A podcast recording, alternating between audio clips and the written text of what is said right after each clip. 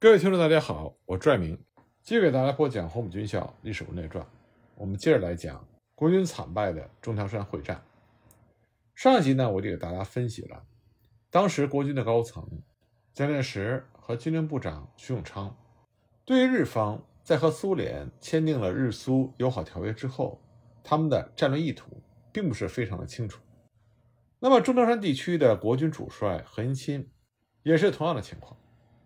我们上集就讲到了，在中条山会战之前，何应钦做出了错误的判断。那么一方面呢，是因为他是代替卫立煌主持大局，刚刚上任；但另外一方面，何应钦他并不是独断专行，他实际上上任之后，先后在洛阳召开了两次由第一、第二、第五战区的军事长官所参加的作战会议，他也听取了国军各军事将领的意见。那么像在四月十八日的作战检讨会上，参谋长郭继桥他就认为，日军加强据点攻势，似乎是想进犯郑州和洛阳。那么还有相当一批的将领认为，日军的进攻意图是在于要攻取西安等地。所以呢，是在综合了各将领的意见之后，何应钦才得出了日军的主攻方向有可能是洛阳和潼关的这个结论。那么这种在战略方向上的判断失误，对于国军的损害是非常大的。曾万钟在战后检讨的时候就说过。国军对敌情缺乏有系统的研究判断，这是致命伤。实际上，会战之后，国民党情报部门总结经验教训的时候，发现日军的作战战略意图是非常明显的，就是占据中条山，遮断国军黄河南北的联系，来确保华北占领区的安全。但是在没有充分的情报搜集的情况下，这种结论也只能在战后通过事后诸葛亮来得出。那么，当然，在国军的将领中也有一些人。认为日军的主要目标是中条山地区，但他们的观点呢，是在事情发生之后才被证明是正确的。他们提出这种观点，并不是基于充分完全的情报收集工作，而也是基于他们的主观判断。所以呢，在真正的结果出现之前，他们的观点呢，也只是可能性之一，并没有比其他的观点高明多少。那么，同样的情况也发生在中共方面。像毛泽东当时就指示八路军驻西安、洛阳办事处的武云甫、袁晓轩这两位处长，说敌军万一渡河的时候，你们必须准备迁移，除了笨重物件迁到适当地点之外，云甫需同办公厅熊主任一起，随时向他请示，并且要求他的保护。彭德怀呢也报告称，晋南的敌人曾经在飞机掩护之下抢渡黄河，但没有得逞。现在他们仍然在平陆和沿河北岸设置探照灯。夜间抢渡，最有可能进犯潼关、洛阳，并且彭德怀还指出，卫立煌之所以恳请八路军配合作战，也是因为日军企图在晋南渡河，有进犯潼关、洛阳的可能性。甚至呢，在中条山战役已经结束的时候，中共的部分将领仍然认为日军是想拿下潼关和洛阳。像八路军当时的参谋长左权就曾经在他的报告里写道。敌寇五月攻势的毒辣计划中最重要的部分是驱策大军横渡黄河，进犯潼关、洛阳。所以我们可以看到，当时中国军队的指挥层，无论是国民党还是共产党，他们对于日军的作战方向都出现了误判，他们都没有完全的看到日军的作战目标仅仅是对中条山的国军进行歼灭性的打击。那么，当国军的指挥机构大致做出了日军想要进犯潼关和洛阳的初步判断之后，也就以此为重点开始运筹战局。当然，国民政府制定的战略方针呢，是保守要地，力图持久，奠安内部，争取外援，尤需刷振军政，自力更生，四敌难进，再转攻势。具体到中条山根据地，要求加强中条山以及洛阳、潼关的攻势。不仅如此呢。国民政府军令部还亲自拟定了三个方案，供第一战区参考。一呢，是以巩固河防，采取守势，建议把国军的主力撤到黄河南岸；二是制敌先机，采取攻势，趁着日军还没有集结完毕，主动出击；三是攻守兼备，侧击进犯之敌，相击向敌后退却。那么，因为国军的整个战略方针针对的是防止日军进攻潼关和洛阳。所以呢，很自然的就把战略重点放在了巩固河防上。那么，河防部队和中条山的国军驻军，就分别采取了不同的应对措施。根据第一个方案，为了巩固河防，胡宗南在得知日本关东军有调集重兵入关进犯西北的企图之后，就陈兵七个师，积极备战河防，加紧构筑城防工事。那么他的这种处置实际上是有其弊端的。国军在战后总结说，侧重河防有失偏颇，它降低了攻击精神。巩固河防的弊端还在于，日军一旦占据黄河之后，就可用作其后路的屏障，转而将其兵力向着晋西进出。那么，根据第二个方案，何应钦在四月二十日的第二次作战检讨会上就制定了主动出击的方案，要求最低限度。能够确保中条山。何应钦制定的这个方案，它有一定的优点，那就是战略上可以采取主动，可以变内线作战作为外线作战，并且能对沁阳以东地区的日军进行侧击。为此呢，他就要求中条山的国军守军应该在纵深防御、构筑工事、敌情侦察等方面做充分的准备，各部队之间需要加强对敌人战法的研究和协同作战能力。这些部署固然不错，但是呢，这需要一定的时间才能够完成，而日军并没有给国军足够的时间，因为在时间上不够，所以从国军战后的总结我们可以看到，在中条山会战爆发之前，国军在很多方面都准备不足。首先，临战之前，国军缺乏必要的物质准备，武器装备尤其落后，大半的武器装备都已经使用过久，数量上也不占优。更为要命的是，缺乏重武器。战前第一次作战会议的时候，就已经有国军将领提出，现有炮兵已经不够分配，需要继续增加，尤其是炮弹极为缺乏。进攻敌人据点的时候，每每都感觉到重火力不足。国军在战后的总结中也写道：“炮兵极度缺乏，无法维持火力上的骨干力量。以敌方的编制论，此方使用的炮数，两公分口径以上的。”大约是八百门，七公分五以上的大约是五百门左右，而我晋南各部每师不过一门多而已，而且弹药极少，观测器材缺乏，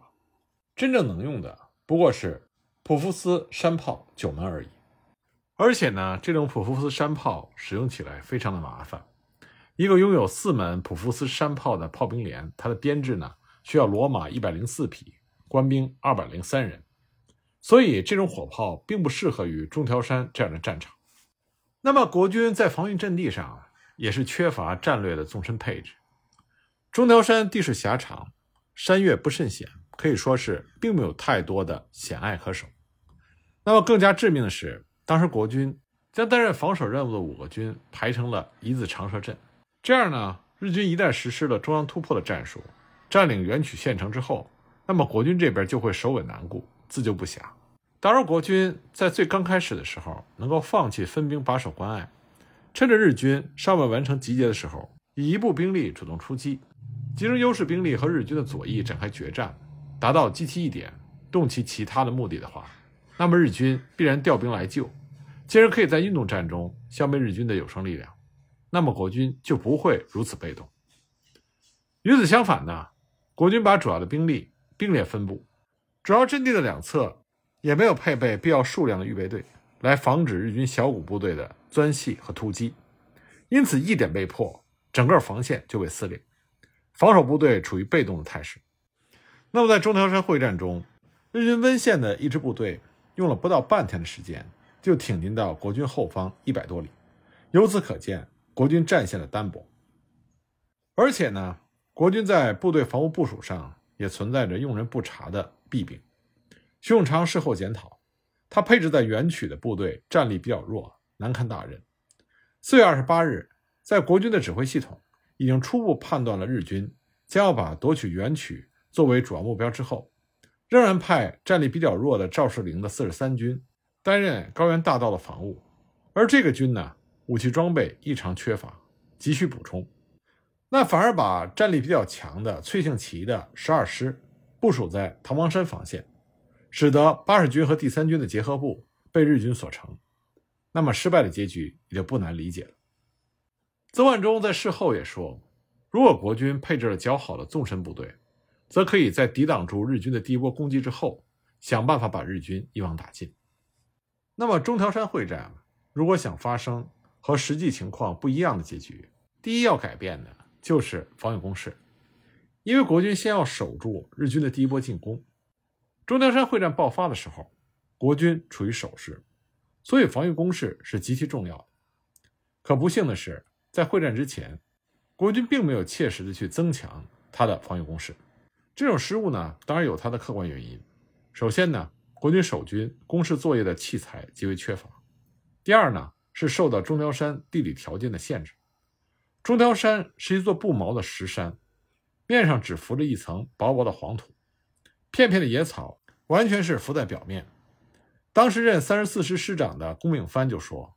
中条山的地貌是十层结构，为了构筑坚固的工事，士兵们的器具都磨秃了。”经过努力，该师才好不容易建成了站、跪、卧三种防御工事，并在全线增设了交通壕，来屏障主阵地。防御工事从形式上看，似乎比以前坚固了不少。但他纸面上说的这种情况，并不是实际情况。实际情况是，中日两军对峙多年，双方拉锯展开攻势，国军守军疲于久战，对防御工事并没有格外的重视。国军的游击战纲要。明确指出，必须对道路进行切实的封锁，但很遗憾，国军在战前也并没有破坏和阻塞主阵地前的道路，日军的机械化武装得以畅行无阻。根据国军参战将领的回忆，中条山的攻势并不是坚不可破的，除了在防线上构筑了一些简易的战壕、交通壕之外，它缺乏其他的坚固堡垒，特别是在交通要道、各关隘口、指挥所所在地、重要渡口这些地方。缺少必要的防御装备和重兵把守。后人曾经回忆说，当时中条山守军普遍存在着骄敌情绪，认为中条山铜墙铁壁、固若金汤，是光复华北的摇篮，甚至说敌人的正面攻击和侧翼攻击都被击退了，太阳旗是不会插上中条山的。官兵们疏于战备，有睡大觉的，有赌博的，有酗酒的，更有很多擅离职守的。人人都是一种满不在乎，丝毫没有大敌当前的气氛。那么，在真正的战争面前，所有的假象都会被彻底的拆穿。另外呢，在中条山会战之前，国军还有一个致命的失误，那就是没有加固渡口和桥头堡。在后来的检讨中，国军说这是最大的错误，也是抗战史中最大的耻辱。各黄河渡口疏于检查，居然因为河沙堆积而无法通行。桥头堡工事的修筑也因为经费缺少、设计不合理而弊病丛生。蒋介石呢，在中条山会战爆发之前，曾经给卫立煌下过手谕，让他必须给中条山地区的国军制定详细的撤退计划，要求一旦形势危急的时候，只留若干的部队游击作战，主力则经同蒲路向晋西转进。但卫立煌呢，对于蒋介石这个要求并没有认真执行，所以中条山的国军。并没有具体的撤退预案。中条山会战开打的时候，国军的人数是二十万，那么日军动员的人数我们前面提到了，大约十万人，所以比例呢大约是二比一。就在人数上，国军占于优势，但是如果算上武器装备的话，国军人数上的优势也就荡然无存了。那么日军处于攻势，国军处于守势，战争中态势的不断变换。就体现出中日双方指挥中枢的战略思考执行水平。战前呢，日军做好了充分的准备，而且还成功的运用疑兵之计，隐蔽了己方的意图。发起进攻前呢，佯攻洛阳、潼关，在外交周旋、战略定位、兵力调度、战术运用等方面，都胜出国军不少。战术特点呢，灵活机动，事行于外而运筹于内，战略上逐渐就占据了主动。国军呢，也并不是像蒋介石后来批评的那样，说毫无万分之一之准备，他们也做出了巩固河防和主动出击的应对措施，但是因为在敌人的主攻方向上出现了重大的判断失误，所以在战略上逐渐陷入被动，最终遭遇惨败。另外呢，国军在中条山会战中遭遇重大损失，这也和日军这次作战的战略意图有别于以往有很大的关系。日军以往呢，往往是以攻城略地为主要目的，但这一次，他们重在对国军的有生力量予以重大的杀伤。那下面我们就来看一看中条山会战具体的进展情况。中条山会战首先是在东线打响，东线日军是以三十五师团作为主力，在一九四一年五月七日下午一时开始进攻。这里负责防守的是裴昌会的第九军，他们在日军步骑炮的猛攻之下节节防御，也节节后退。那么兵力呢，就收缩到了封门口要地。日军要想向西进犯，封门口是必经之地，势在必得。那么日军久攻不下，不断的增兵，到了第四天，也就是五月十日凌晨，日军攻破了封门口，中国军队开始了大溃败。东线的日军进攻三个小时之后。北线的日军也开始进攻。北线日军呢有四十一师团和第九旅团，这是日军的主攻方向。他们的进攻路线是第五集团军和第十四集团军的结合部，这也是中条山国军守军的软肋。日军的意图呢，就是要沿着横岭关到元曲的横源大道，占领元曲县城，然后呢兵分两路，和东线的日军合为国军第五集团军，和西线的日军。合为第十四集团军。战役一开始，日军就猛攻横岭关，坚守横岭关东北侧的赵世灵四十三军和坚守横岭关西南侧的高贵滋十七军死战不退。交战双方呢，短兵相接，血肉横飞。其中比较令人称道的是，高贵滋的十七军有一个连，在关店和日军一个中队激战，依托攻势，给予了日军极大的杀伤。后来呢？日军攻上阵地，这一连的国军战士和日军展开了白刃战，日军全部被杀死。不过这个连最后也几乎是全部阵亡。那么因为日军准备充分，兵力雄厚，再加上有飞机坦克助战，横岭关最终丢失，日军的机械化部队就沿着横源大道向南挺进，国军十七军和四十三军被迫后退。那么东线和北线的日军就先后攻破了国军的阵地。那么西线和东北线又如何呢？西线的日军是以三十七师团为主力的两万五千多人，那么他们面前的负责防卫的是中国军队的孔令群的八十军和唐怀元的第三军，还有龚炳藩的三十四师。日军呢是从平陆县张店镇向东进攻。张店镇我们之前已经多次提到过了，这是之前孙维如的第四集团军多次和日军激战的地方，每一次呢第四集团军都取得了胜利。这个地方也是张毛公路的起点，占领了张店镇，日军的机械化部队就可以直达毛津渡。毛津渡的对岸就是日军尚未占领的河南洛阳。日军是从第三军和第八十军的结合部突入的，然后分成若干小股部队，对第三军和八十军形成了包围。日军战前的情报工作做得非常到位，所以他们对国军的驻防非常熟悉，清楚的知道从什么地方易于突破。可以说，中条山中每条道路、每支国军部队的战斗力，他们都是了如指掌。那么，日军在对国军实施了包围之后，还知道包围圈里是哪一支国军，他们甚至可以在战场上喊出国军的团长和营长的名字，督促他们投降。那么，尽管第三军和八十军浴血奋战，但他们仍然无法阻挡日军的进攻，开始退却。东北线呢，是以英宁省三所率领的三十三师团作为主力。他的正面是武士敏的九十八军等部，日军是在五月七日的夜晚开始猛攻武士敏的阵地的。武士敏率领麾下的国军拼死抵抗，和日军血战了一夜，击溃了日军两千多人进攻，击毙了滨田大佐等七百个日军。那么，在东线、西线和北线各路阵地都已经丢失的时候，五十米这里还在激战。五月八日黄昏，北线的日军沿着横源大道直下。在散兵部队的配合之下，占领了元曲县城，截断了第五集团军和第十四集团军的联系，也截断了黄河北岸的中条山军队和黄河南岸的联系。五月九日，这股日军分两路，一路向东，一路向西。十一日，两股日军分别和东线日军和西线日军会合，这样绝大部分的国军部队就被日军分隔在了两个巨大的包围圈里。五月十四日。九十八军四十二师一个团，九十三军第十师和新八师等部队，在太岳八路军的掩护之下，跳出了日军的包围圈，到达了沁水以北，又退到了黄河以西。除了这部分国军部队之外，其余的部队全部陷入到日军的包围圈中。那么日军呢就开始派出突击小分队，寻找这两个集团军的指挥部。这个时候，国军的指挥系统已经全乱套了。穿着军装的日军在进攻，穿着便装的间谍在捣乱，整个包围圈中，国军部队人心惶惶。两个集团军司令也和部队失去了联系。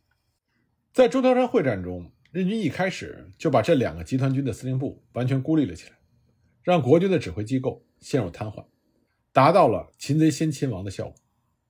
那么，国军这两个集团军的司令，一个是。第五集团军司令曾万钟，一个是第十四集团军司令刘茂恩，